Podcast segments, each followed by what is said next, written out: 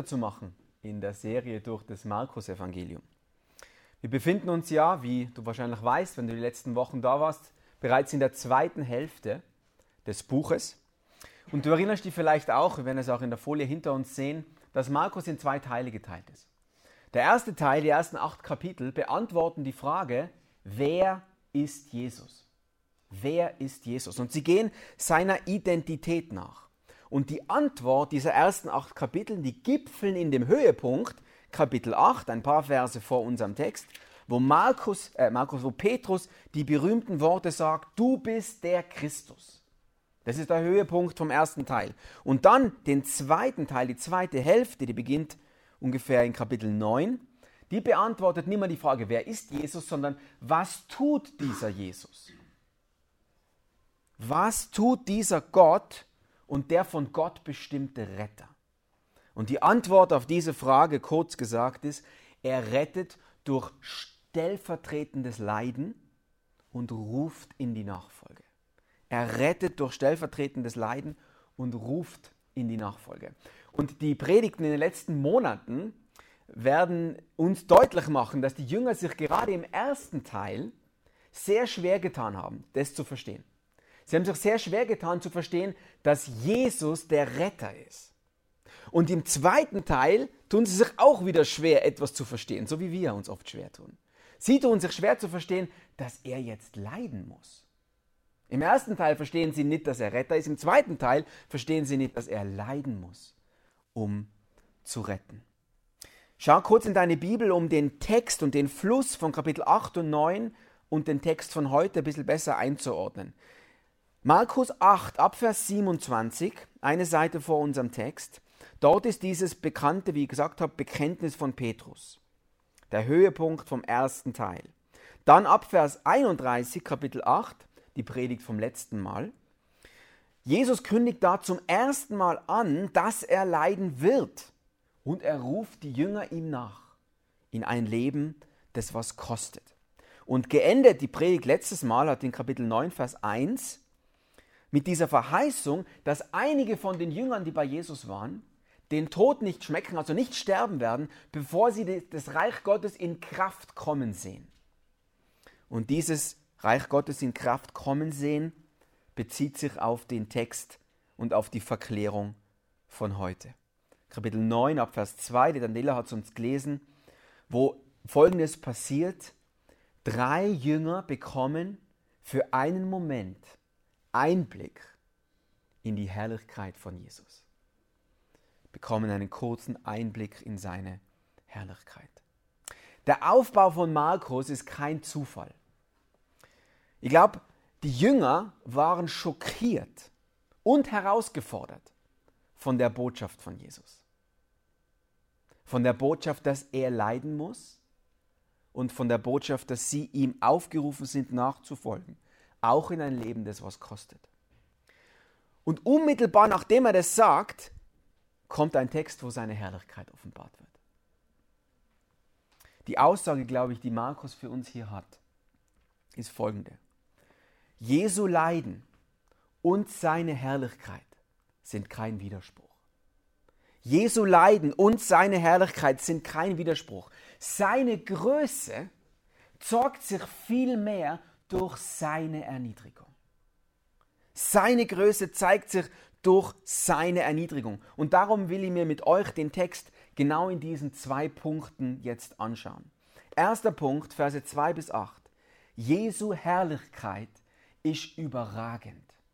Verse 2 bis 8. Jesu Herrlichkeit ist überragend. Und der zweite Punkt, Vers 9 bis 13. Jesu Herrlichkeit kommt anders als erwartet. Jesu Herrlichkeit ist überragend und Jesu Herrlichkeit kommt anders als erwartet. Bete nur kurz mit mir, dass Gott uns jetzt hilft. Vater, wir beten, wie in dem Lied gesungen, dass du uns die Augen öffnest, deine Herrlichkeit, die Herrlichkeit von deinem Sohn zu sehen. Und wir wissen, wir brauchen dafür deine Hilfe, dass dieses Buch für uns lebendig wird. Amen. Erster Punkt, Jesu Herrlichkeit ist überragend. Verse 2 bis 8. Denk nur mal kurz über diese Szene mit mir nach, die da passiert ist. Jesus schnappt sich drei Jünger und geht mit ihnen allein auf einen Berg. Wahrscheinlich, wie Jesus es oft gemacht hat, um zu beten. Plötzlich sehen diese drei ein helles Licht. Nämlich, sie sehen Jesus selbst, der vor ihren Augen verklärt wird. Das ist das Wort, das da steht. Also der hell strahlt, der verwandelt wird in ein helles Licht. Plötzlich tauchen zwei Figuren auf. Elia und Mose. Wir wissen nicht genau, woran sie ihn erkannt haben, aber Elia und Mose erscheinen und reden mit Jesus. Elia und Mose waren zwei wichtige Figuren aus dem Alten Testament. Und Petrus ist völlig überfordert. Aber Petrus ist für mich immer sehr sympathisch, weil er immer irgendwie versucht, was zu machen. Er ist überfordert, aber er hat sofort irgendeinen panischen Lösungsversuch parat. Und zwar sagt er, ah, wir bauen jetzt drei Hütten. Und ich glaube, er will den Moment festhalten. Es ist einerseits überfordernd und gleichzeitig attraktiv, anziehend, was er da erlebt. Dann kam eine Wolke, die den Berg überschattet und schon das nächste Highlight. Eine Stimme aus dem Himmel. Der Vater selbst, der sagt, dies ist mein Sohn, auf ihn hört. Und genauso plötzlich verschwindet die Stimme, die Wolke, Elia und Mose und die drei stehen mit Jesus wieder allein da. Eine Achterbahn der Emotionen, wie sie im Buche steht. Und ich glaube, um das Gewicht dieser Szene ein bisschen besser zu erahnen, müssen wir verstehen, was Markus da macht. Markus knüpft diese ganze Geschichte an eine Erzählung, an eine ganz wichtige Begebenheit im Alten Testament an. Konkret an die Begegnung zwischen Mose und Gott am Berg Sinai. Das findest du im zweiten Buch Mose, Kapitel 24 und 34. Brauchst nicht aufschlagen, ich habe ein paar Folien mit, wo die Texte stehen. Es gibt zwischen diesen beiden Berichten, Sinai und Verklärung, mindestens sechs Parallelen. Und ich habe dir kurz auf einer Folie mitgebracht, dass wir sie schneller überblicken. Sechs Parallelen. Erstens, Mose erwähnt, äh, Markus erwähnt, Markus 9, Vers 2, dass Jesus sechs Tage später mit ihnen auf den Berg geht. Und bei Mose heißt es, äh, 2. Mose 24, sechs Tage lang bedeckte die Wolke den Berg. Erste Verbindung. Zweite Verbindung, Jesus nimmt drei Jünger mit auf den Berg. Petrus, Jakobus, Johannes. Bei Mose, Kapitel 24, Vers 1, werden drei Na Männer namentlich erwähnt, die mit ihm auf den Berg gehen. Aaron, Nadub und Abihu. Dritte Verbindung. Jesus strahlt leuchtend hell. Markus 2, Vers 2. Und bei Mose, Kapitel 34, heißt es, als Mose vom Berg runterging, glänzte die Haut seines Angesichts, weil er mit Gott geredet hat. Vierte Verbindung. Gott erscheint in einer Wolke bei der Verklärung. Markus 9, Vers 7. Und bei Mose, Kapitel 24, 15. Da nun Mose auf den Berg kam, bedeckte die Wolke den Berg. Fünfte Verbindung. Markus 9, Vers 7. Eine Stimme geschah aus der Wolke. Und, es überrascht dich nicht, auch bei Mose, Gott rief Mose aus der Wolke. Sechste und letzte Verbindung. Als Jesus wieder vom Berg runterkommt, das sehen wir ab Vers 15, heißt es dort, die Menge sah ihn und erschreckten. Sie ersetzten, entsetzten sich. Wahrscheinlich, weil Jesus immer noch gestrahlt hat. Und sehr ähnlich auch bei Mose, Kapitel 34 vom zweiten Buch Mose. Als sie sahen, dass sein Angesicht glänzte, entsetzten sie sich. Die Bibel ist gewaltig, oder? Zwei Geschichten, die Jahrtausende voneinander entfernt liegen, doch so verwoben sind.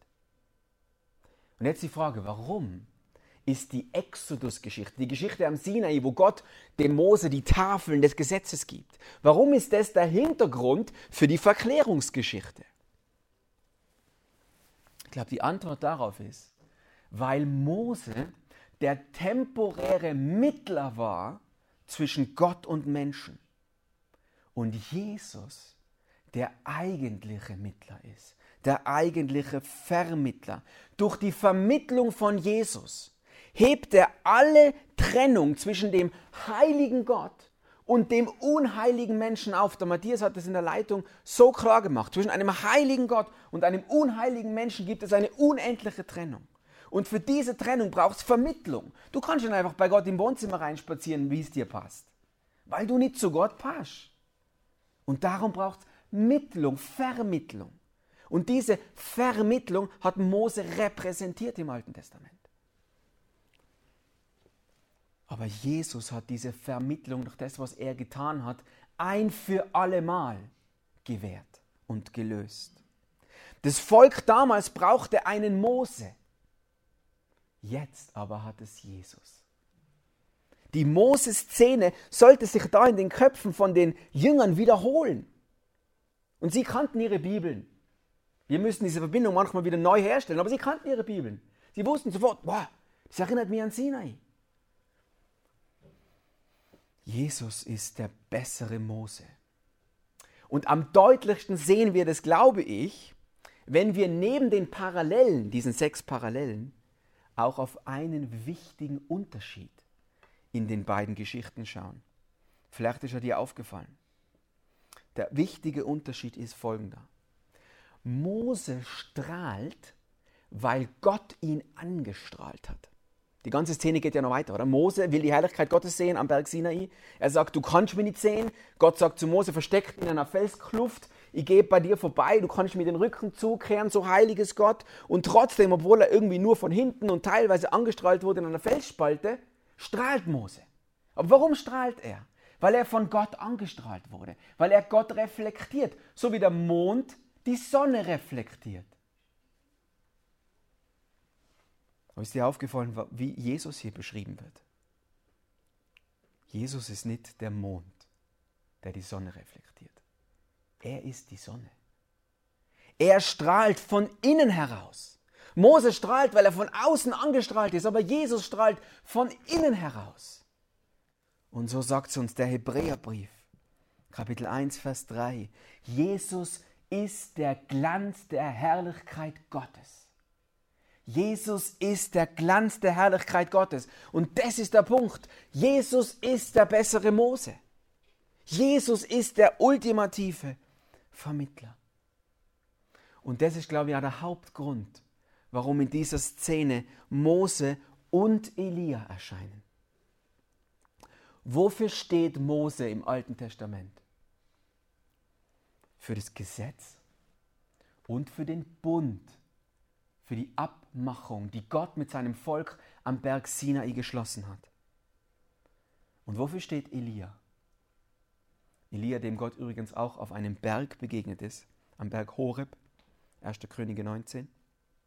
Auch diese Szene erinnert die Jünger daran. Wofür steht Elia? Elia steht für die Propheten, die was getan haben, die sein Volk vor allem daran erinnert haben, dass sie diesen Bund, den Gott mit ihnen geschlossen hat, ständig brechen. Die das Volk daran erinnern, dass sie diesen Bund ständig brechen und einen neuen Bund brauchen. Ein neues Herz brauchen, das diesen Bund halten kann. Und darum sind diese beiden Zeugen in diesem besonderen Moment am Berg der Verklärung anwesend. Matthäus 5, Vers 17. Jesus ist gekommen, das Gesetz Mose und die Propheten Elia zu erfüllen. Jesus ist gekommen, das Gesetz und die Propheten zu erfüllen. Jesus ist der größere Mose. Jesus ist der größere Elia. Das ist das, worum es hier geht. Und das sehen wir auch in Vers 8. Warum? Weil Elia und Mose auf einmal wieder verschwinden. Und wer bleibt übrig? Der strahlende Jesus. Der strahlende Jesus. Der Mose und Elia und alles, wofür sie standen, ablöst. Der Vater selbst spricht in Vers 7, schau mal rein mit mir, und ruft uns zu. Das ist mein geliebter Sohn, den sollt ihr hören. Es ist das zweite Mal im Markus-Evangelium, wo Gott hörbar spricht. Das erste Mal war die Taufe. Markus 1, Vers 11. Da heißt es, du bist mein geliebter Sohn, an dir habe ich wohlgefallen. Bei der Taufe spricht Gott zu Jesus und sagt, du bist mein Sohn, an dir habe ich wohlgefallen. Jetzt spricht Gott das zweite Mal im Markus Evangelium nicht mehr zu Jesus, sondern zu den Jüngern und sagt, das ist mein Sohn. Ihn sollt ihr hören. Er tadelt die Jünger damit auch und vor allem bei dem, was gerade vorher passiert ist. Und er sagt, nein, Jesus ist nicht wie Elia und Mose. Er soll nicht in dieser Szene im Zelt verweilen und bleiben. Sein Auftrag ist ein anderer. Und der Auftrag ist noch nicht fertig. Und darum bleibt mir, dem Vater, nur mehr eins zu sagen. Hör auf ihn. Hör auf ihn. Um ihn dreht sich alles. Er ist der, um den sich die Geschichte dreht. Was sollte der Mensch tun, als auf den zu hören, um den sich die Geschichte dreht? Gott öffnet da am Berg Hermon, wahrscheinlich war das der Berg Hermon, für einen Moment den kosmischen Vorhang und gewährt einen Einblick in die Herrlichkeit von Jesus. Und ich bete darum, dass Gott dein Herz bewegt, dass du ihn jetzt in dem Moment anbeten kannst. Dass du ihm sagen kannst, du bist der Größte. Du bist der Herrlichste. Denn das ist der Punkt von diesem Abschnitt. Das war unser erster Punkt, unser erster Teil. Jesu Herrlichkeit ist überragend. Schau mal auf den zweiten Abvers 9. Jesu Herrlichkeit kommt anders als erwartet. Die Szene geht weiter in Vers 9, oder? Schau gerne mit mir mit. Sie gehen jetzt vom Berg runter nach einem unglaublichen Erlebnis.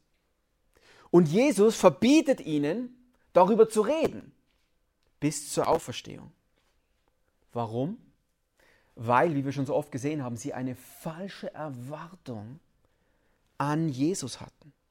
Sie verstehen ihn noch nicht. Vers 10 konkret, sie können die Auferstehung nicht einordnen. Und sie fragen, was ist genau die Rolle von Elia, von dem das Alte Testament spricht. Und Jesus erklärt ihnen, wer Elia ist, wer dieser zweite Elia ist und dass all das ein Bild auf ihn ist. Vor allem für sein Leiden, Vers 13. Zur Erinnerung nochmal, was waren die Erwartungen der Jünger an Jesus?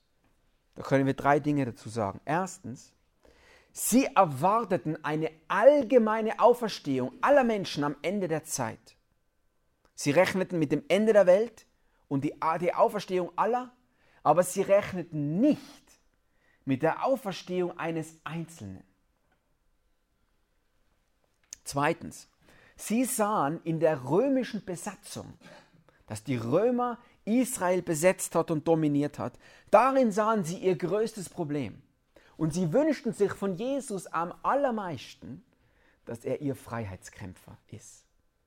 Ihr Andreas Hofer. Und sie verstehen die Prophezeiungen im Alten Testament, wovon Befreiung die Rede ist, nicht geistlich, sondern physisch von den Römern. Damit waren sie völlig äh, eingenommen und besetzt. Und der dritte Aspekt ihrer Erwartung ist, sie haben eine tatsächliche Rückkehr von Elia erwartet. Warum ist das so? Weil es viele Prophezeiungen im Alten Testament gibt, die von dem sprechen. Ich lese auch eine vor. Malachi Kapitel 4, der Prophet Malachi Kapitel 4 ab Vers 4. Da steht, siehe, ich will euch senden den Propheten Elia, ehe der große, schreckliche Tag des Herrn kommt. Der soll das Herz bekehren. Und auch an vielen anderen Stellen im Alten Testament ist von diesem zweiten Elia die Rede. Und die drei Jünger sehen jetzt diesen Elia, wie auch immer sie erkannt haben, und denken sich, endlich, zack, jetzt geht's los. Wir sind die Römer los. Sie erwarteten also eine buchstäbliche Rückkehr von Elia, der dann die Endzeit einläuten wird und sie endlich von den Römern befreit. Wie ist Jesu Antwort darauf? Er sagt, nope. Darum geht es nicht. Vers 11. Er sagt ihnen, dass dieser Elia-Typus, der im Alten Testament so oft angekündigt wurde, Johannes der Täufer war. Sagt er an so vielen Stellen. Dieser Johannes kam im Geist des Elias, des letzten Propheten. Und dieser wies den, die Menschen auf Jesus hin. Er sagt ihnen, Jesus sagt den Jüngern, wartet nicht auf die buchstäbliche Rückkehr von Elia, sondern wartet auf den eigentlichen Elia, auf den, auf den Elia hinweist und auf den alle Propheten und auch der letzte, Johannes der Täufer, hinweist. Und genau darum sagt er weiter, denkt auch an das Schicksal von Elia. Wie ist es Elia ergangen? Vers 13. Er wurde verworfen, er hat gelitten, wurde am Ende getötet. Ihr wollt es nicht wahrhaben, sagt er ihnen, aber so ist es. Warum ist es so? Weil es das Muster der ganzen Bibel ist. Vers 13, so steht es geschrieben. Das Muster des Leidens vom Gottesknecht. Das ist der Punkt da. Jesu Herrlichkeit zeigt sich anders als erwartet.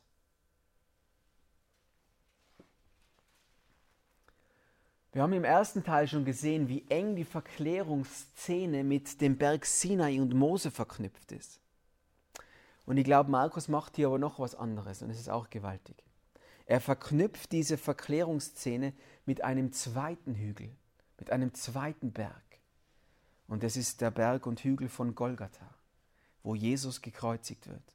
Ich glaube, es gibt mindestens wieder fünf Verbindungen, fünf Anspielungen, die uns an diese Szene später in Golgatha erinnern sollen. Ich habe auch das wieder kurz auf einer Folie mitgebracht, dass wir es schneller überblicken. Die erste Verknüpfung. Die Verklärung am Berg ist eine ganz private Gottesoffenbarung. Nur die drei Jünger dürfen das sehen. Und die Kreuzigung ist eine öffentliche Zurschaustellung. Ein großer Kontrast.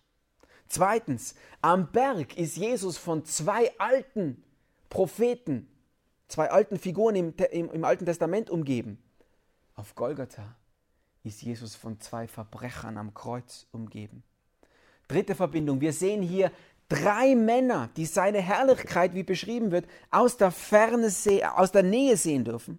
Und interessanterweise bei Golgatha werden drei Frauen namentlich genannt, die ihn aus der Ferne beobachten. Markus 15, Vers 40, die beiden Marias und die Salome. Das eine aus der Nähe, das andere aus der Ferne, drei Männer, drei Frauen. Eine vierte Verbindung. Eine Stimme aus dem Himmel verkündet, das ist mein Sohn. Und wer sagt es bei der Kreuzigung? Der römische Hauptmann, ein Heide. Wahrlich, das ist der Sohn Gottes die fünfte Verbindung. In beiden Szenen, Verklärung und Kreuzigung, wird die Frage nach Elia aufgeworfen. Wir haben es im Text schon gesehen und Markus 15, 35, da spotten die Menschen, die herumstehen und sagen, holt ihn runter vom Kreuz und wir wollen schauen, ob Elia kommt.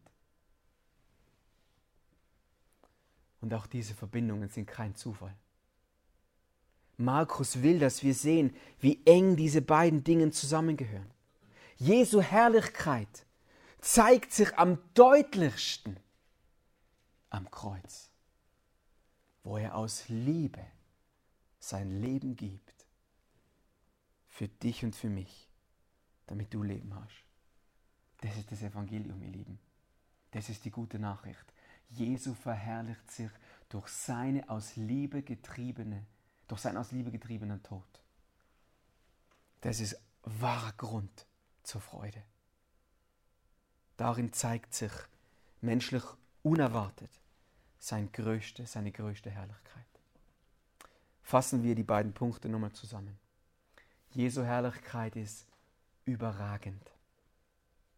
Und Jesu Herrlichkeit zeigt sich anders als erwartet. Und zum Schluss möchte ich mit uns die Frage bewegen, was das für uns bedeutet.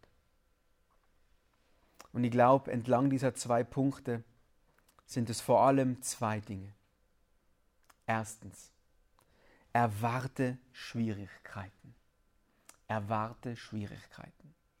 Es gibt viele Menschen auch heute, die Jesus attraktiv finden, inspirierend finden, interessant finden, weil er Glück, Herrlichkeit und vieles mehr verspricht. Aber diese Menschen, die Jesus nur darum inspirierend finden, die ignorieren die Aufrufe der ganzen Bibel zur Selbstaufopferung, zur Stelle vom letzten Mal, zum Tragen des Kreuzes. Und das Markus-Evangelium betont so deutlich, dass seine Jünger dasselbe tun müssen, denselben Weg gehen müssen wie er. Die Jünger, aber auch wir und auch wir sind darin oft nur zaghaft. Wir nehmen das nicht gerne an. Aber wir müssen daran erinnert werden, an das, was Paulus auch im Römerbrief sagt. Kapitel 8, Vers 17. Ich lese auch das vor. Wir sind Miterben von Jesus, weil wir Anteil haben an seinen Leiden, damit wir auch an seiner Herrlichkeit teilhaben. Die beiden Dinge gehen zusammen. Und wenn du ein, ein Christenleben erwartest, das Friede, Freude, Eierkuchen, Schönwetterfußball proklamiert, dann hast du einfach eine völlig falsche Erwartung ans Leben. Und die Gefahr ist, dass du mehr Schiffbruch erleidest, als es hilfreich ist. Weil du was Falsches erwartest. Und darum ist die Bibel, darum ist Markus, darum ist Jesus so klar. Erwarte Schwierigkeiten. Dieses Leben ist geprägt von Sünde und Schwierigkeiten. Erwarte das, auch als Christ. Jesus verspricht dir nichts anderes. Ich glaube, wir wären, wir würden den Text falsch anwenden, wenn wir nicht darüber nachdenken. Jesu Weg in die Herrlichkeit ging durch Leid und er ruft dich in die Nachfolge. Erwarte Schwierigkeiten. Und das Zweite ist, was mir am meisten bewegt. Was es für uns bedeutet, ist, bestaune Jesus. Bestaune Jesus. Ihr Lieben, unser größtes Problem ist, glaube ich, das gleiche Problem, was Jakobus, Johannes und Petrus hatten. Sie sehen nicht, wie herrlich Jesus ist. Ihre und unsere Augen, unsere geistlichen Augen sind oft so blind für die Herrlichkeit von Jesus. Wir finden so viele Dinge in unserem Leben schön. Uns selber, die Dinge dieser Welt, denen wir nachlaufen, die Versprechungen und alles, was wir daraus uns erhoffen, das finden wir schön. Und Jesus so oft nicht. Und dieser Text erinnert uns an die Evangeliumsdynamik beim Christen. Wenn wir ein Leben führen wollen, das Gott mehr entspricht, ein Leben im Sinne von Vers 7, was steht da? Hört auf ihn.